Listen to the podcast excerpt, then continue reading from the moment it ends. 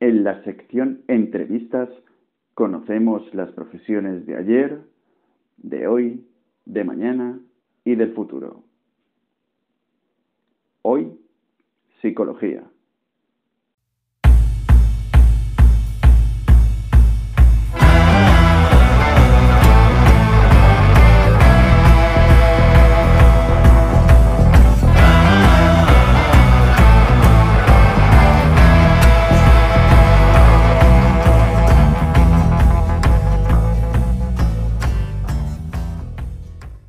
Entrevistas número uno. Hola Cris, ¿cómo estás? Bienvenida. Muchas gracias por acceder a este podcast. Gracias a ti por invitarme y por esta entrevista. Y a ver qué tal. Lo primero, lógicamente, que te quiero preguntar es, ¿qué es la psicología? Bueno, esa pregunta me la ha hecho mucha gente y fue una de las primeras preguntas que me hice cuando quise o tomé la decisión de ponerme a estudiar esta carrera. Bueno, lo principal o resumido es la ciencia que estudia el comportamiento humano y esto es precisamente lo que me llamaba la atención, cómo se puede llegar a comportar la gente ante situaciones y qué mecanismos utiliza para poder resolverlas o dónde se encalla y sobre todo pues en, temas como cuando salen en las noticias eh, crímenes, pues será una enajenación mental, tendrá una enfermedad mental, lo ha hecho conscientemente, ¿no?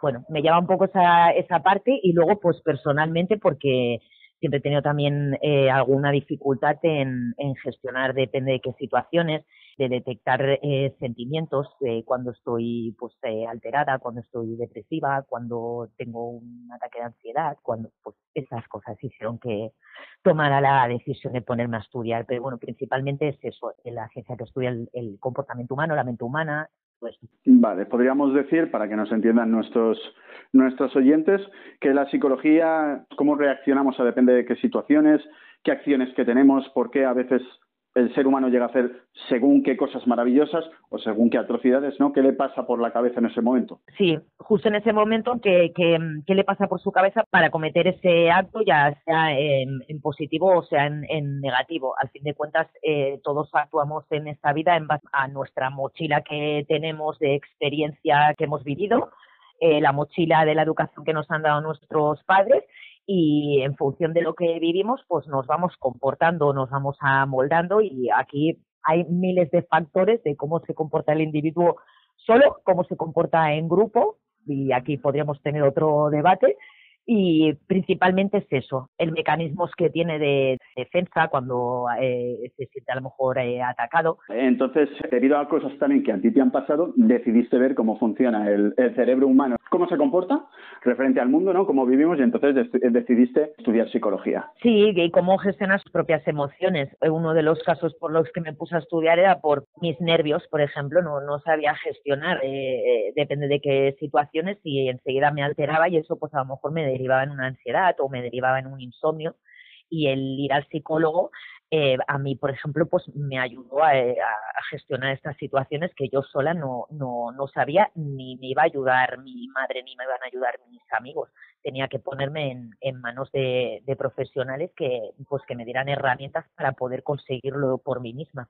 Es muy curioso eh, porque no sé si ahora será, será igual, pero sí es verdad que había o hay cierto estigma con el concepto de ir al psicólogo, ¿no? Cuando alguien te dice, no, mira, es que tengo que ir al psicólogo tal, tomamos ya directamente como que está loco, somos directamente muy tajantes, pero creo que el hecho de ir al psicólogo a día de hoy, eh, tengo el concepto que es, pues eso, tienes una serie de, sentimientos y de pensamientos que a lo mejor no sabes cómo manejar por una situación X o no, y entonces, pues al igual que un fisioterapeuta, si te has roto algo, luego te ayuda a recuperarte, pues supongo que un psicólogo te ayuda a recuperarte de este de esta situación que tienes, ¿no? Correcto, te ayuda mentalmente a esos pensamientos que a lo mejor pueden ser pensamientos intrusivos o pensamientos negativos, se conviertan en otro tipo de pensamientos que, que no te altinen a ti eh, mentalmente y físicamente.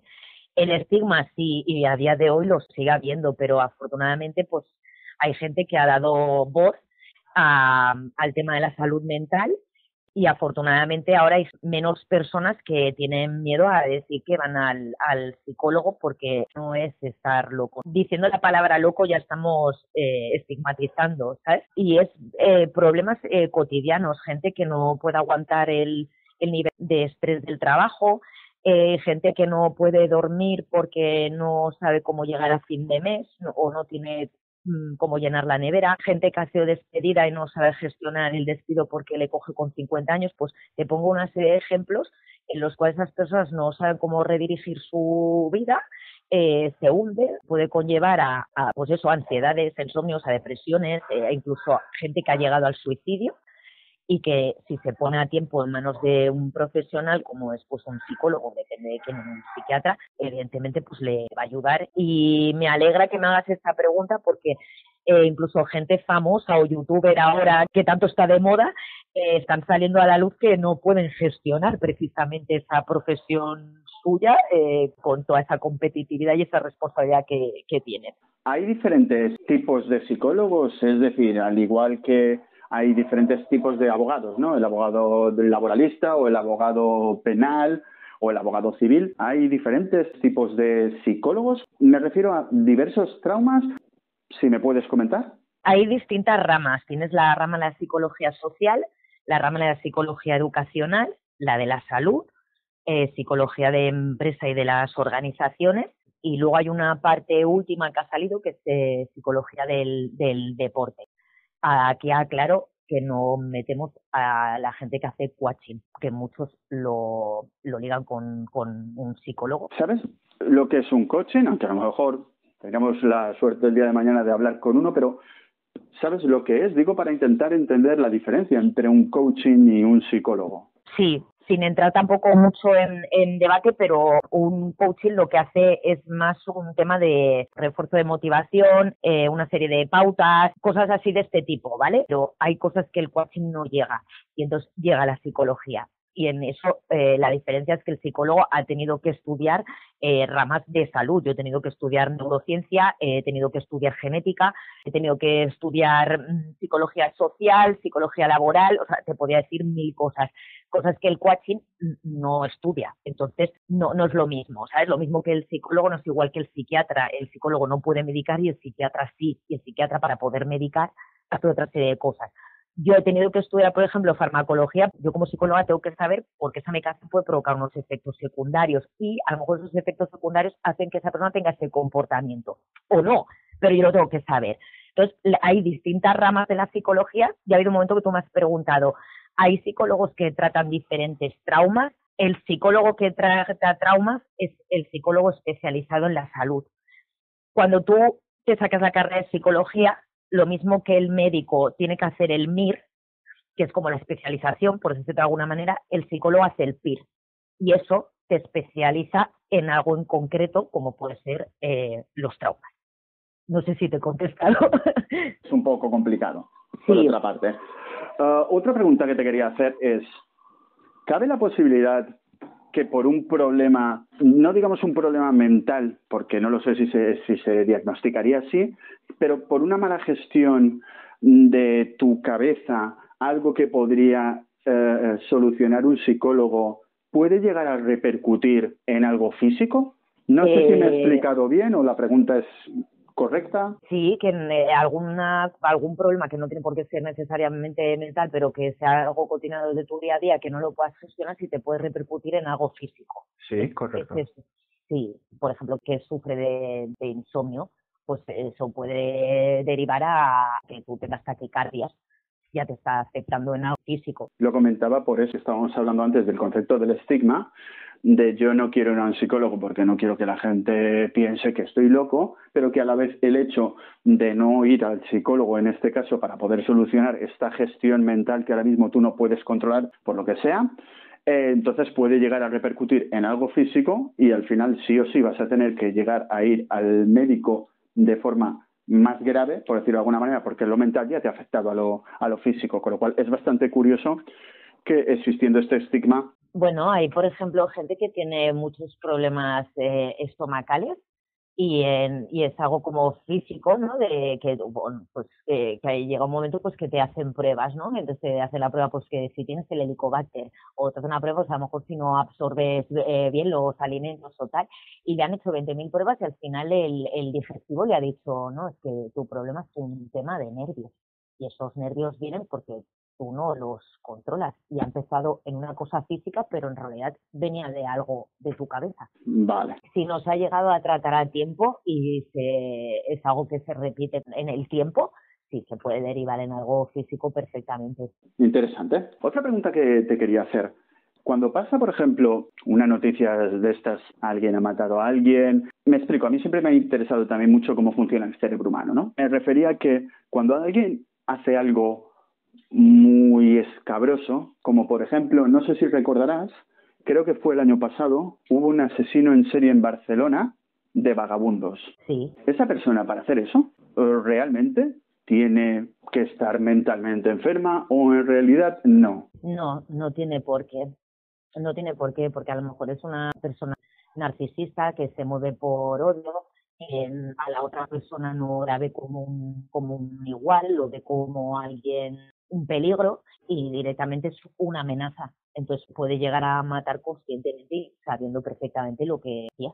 Y por eso hay pues muchos juicios que piden pues eso pruebas psicológicas y psiquiatras porque lo primero que va a alegar su abogado es pues eso enajenación mental o alguna historia del rey no estaba en sus capacidades y por eso lo ha cometido no hay gente que es completamente consciente y a lo mejor esta persona que mató a los vagabundos pues perfectamente le podría pasar en su cabeza pues eso, que era un despojo de la sociedad que lo único que provocaba era eh, daño, es un odio contra ese tipo de personas que viven en la calle como a otro le puede dar por odio a otra tal.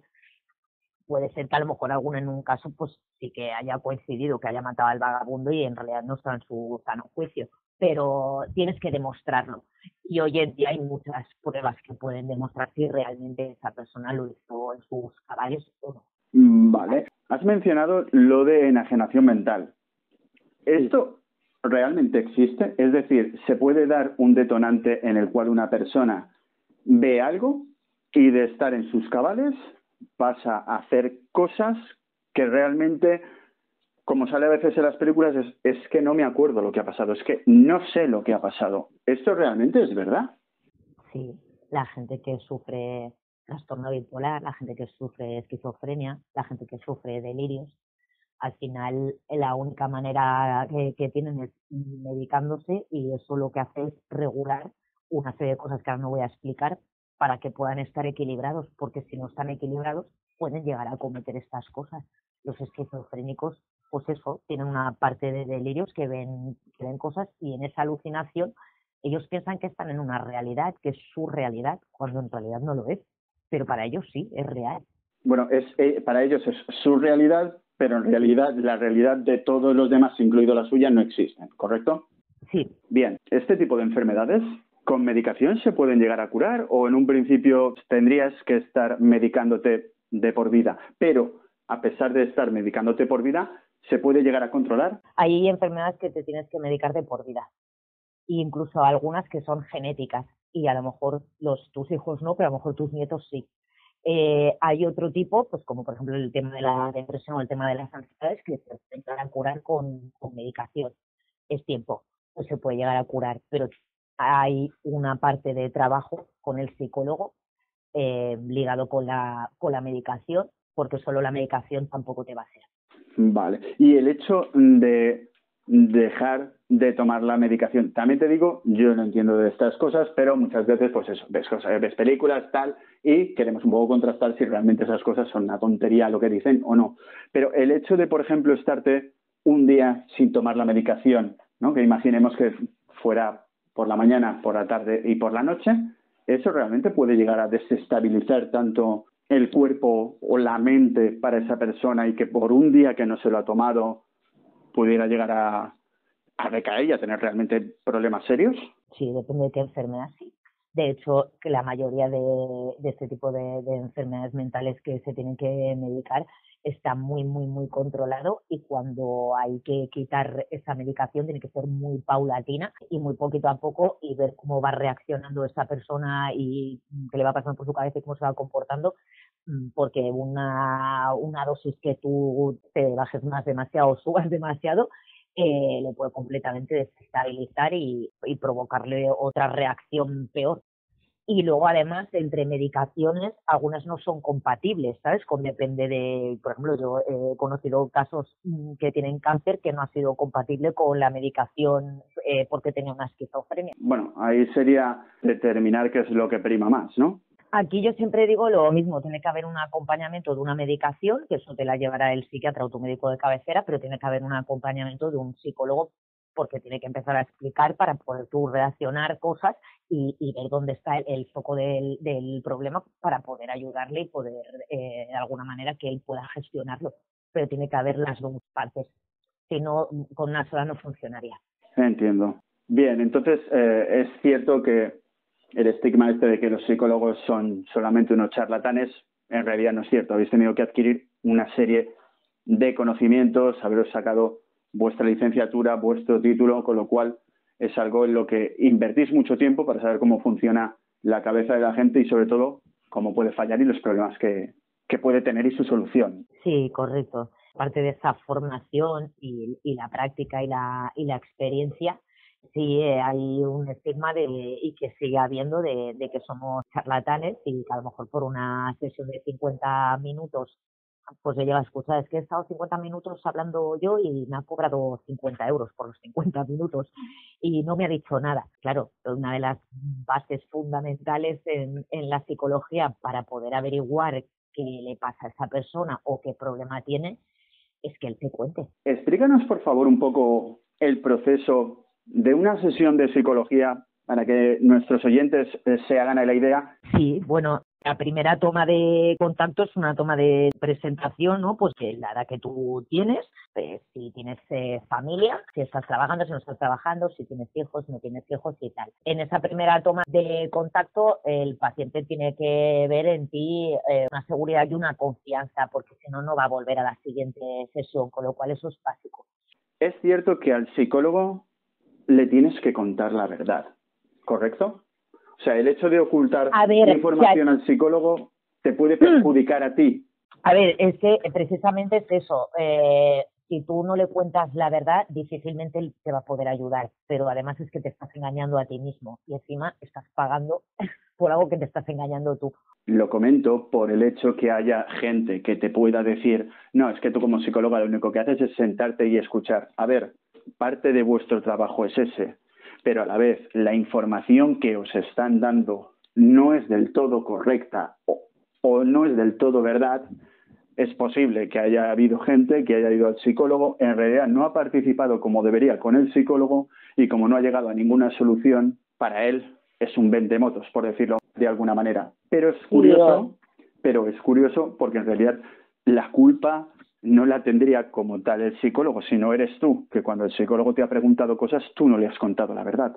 Que sí, que puede ser que, llegue ese momento, pero que al final, eh, aunque no te cuente la verdad, puede llegar a averiguar que no está contando la verdad, porque al final, con todo lo que nos cuentan, eh, nosotros interrelacionamos cosas y esas cosas nos llevan a otro punto para que esa persona reflexione y entonces ella, esa persona te va a decir lo que le pase por la cabeza en ese momento. Entonces, con lo que le pase en ese momento y te diga, tú también puedes ver si te está engañando o no te está engañando. Luego también podemos entrar en otros temas si tú ves que la persona no está aprovechando la sesión y va simplemente para calentar el, el asiento, por así decirlo. La política profesional llega un momento que tú ya como psicólogo ya le dices, si no quieres mi ayuda, no vengas, nadie te está obligando, vienes aquí libre. Claro, pero ahí está el concepto que te comentaba, que si hay gente por decirlo de alguna manera, si, si hay personas que no se dejan ayudar, no van a poder ser ayudadas. Y creo yo que si yo tuviera que ir al psicólogo y realmente con la persona con la que me presento el primer día no nos conocemos y no me da confianza, creo que eso es lo primero que tengo que pensar. No, no voy a ir a este psicólogo porque todo lo que me pregunte, como no me da confianza, no voy a acabar contándoselo. Y con esto lo único que voy a hacer va a ser que mi problema no se solucione, porque no te estoy dando la información al final pierde el tiempo el psicólogo y lo pierde el paciente, lo pierden los dos, porque lo pierden los dos. Pero es la primera toma de contacto, es la principal. O sea, el que haya una empatía y una confianza, una seguridad, eso va a hacer que el paciente a ti te explique más cosas para que tú le puedas ayudar. Eh, además, eh, hay que buscar la manera idónea. Realmente la gente no sabe lo complicado que llega a ser y que cada paciente es un mundo distinto y tú te tienes que acoplar a ese paciente de la manera en que es para poder conectar con él. Con lo cual, eh, imagínate lo complicado que llega a ser. Bueno, no me lo puedo imaginar, pero en base a todo lo que me has contado, he verificado que en realidad eh, el estigma este de los charlatanes, por decirlo de alguna manera, estoy totalmente en desacuerdo. Pero bueno, muchísimas gracias, eh, Chris por haber estado en este podcast. A ti por invitarme y bueno, espero poder tener otra ocasión de poder hablar más cosas de este mundillo. Gracias por todo. Y a todos vosotros, muchísimas gracias. Si os ha gustado este vídeo audio podcast, pulgar arriba, comentar y suscribiros. Hasta la próxima.